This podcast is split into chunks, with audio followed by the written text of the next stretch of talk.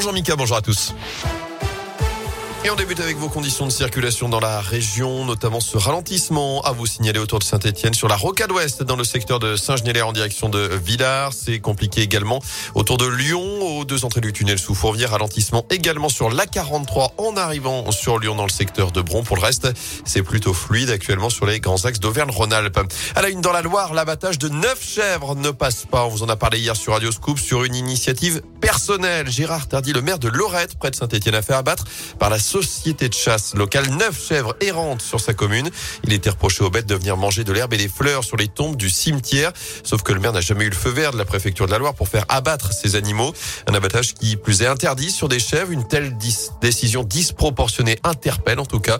Contacté par Radio Scoop, la direction de la SPA de Brignais dans le Rhône a réagi. Est-ce qu'on abat des chèvres parce qu'elles mangent des fleurs? Non. Euh, il existe des abattages sur les états d'urgence ou de nécessité qui représentent un danger pour la population. Un chien qui a mordu à trois reprises, qui se retrouve en divagation dans la rue, il y aura un arrêté parce qu'il y a une dangerosité immédiate. Des animaux qui se retrouvent sur l'autoroute, qui risquent de causer un accident, qui peut entraîner euh, des conséquences dramatiques et des morts, il peut avoir un abattage, mais on est sur un état d'urgence si vous préférez. C'est des chèvres, la seule dangerosité qu'elles représentaient, c'est qu'elles mangeaient des fleurs. Elles cherchaient qu'à se nourrir, c'est bête. Hein Est-ce que des chèvres qui mangent des fleurs dans un cimetière, c'est un état d'urgence?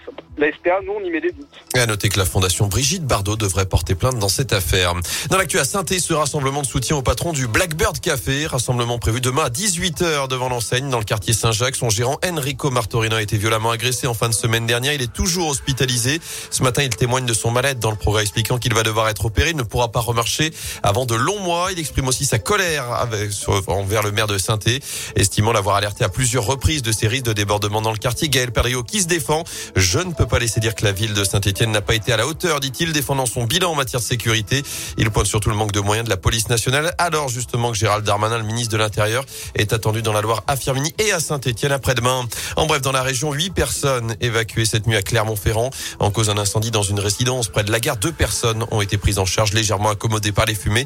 Une enquête est ouverte. Enfin, ce trafic d'armes démantelé près de Lyon. Cinq individus ont été interpellés en début de semaine dernière au cours d'une opération à Vénissieux. Quatre d'entre eux ont été présentés à la justice. Notez que la police a aussi saisi 22 000 euros, sept armes, deux grenades et plusieurs véhicules au cours de cette intervention. Du basket à suivre ce soir avec la huitième journée d'Eurocoupe. La Gielbourg reçoit Knost à 20h à Equinox. Enfin, vous n'étiez même pas né, Mika. Le premier SMS de l'histoire va être mis aux, aux enchères aujourd'hui. Il a été envoyé par Vodafone il y a 29 ans, le 3 décembre 92. À la clé 15 caractères pour Merry Christmas, Joyeux Noël, évidemment. Notez que cette vente se fera sous forme de NFT, des biens numériques certifiés paiement en crypto-monnaie. Le bien est estimé entre 100 000 et 200 000 euros et l'opérateur Vodafone a déjà annoncé qu'il reversera le produit de la vente à l'Agence des Nations Unies pour les réfugiés. C'est une folie les NFT.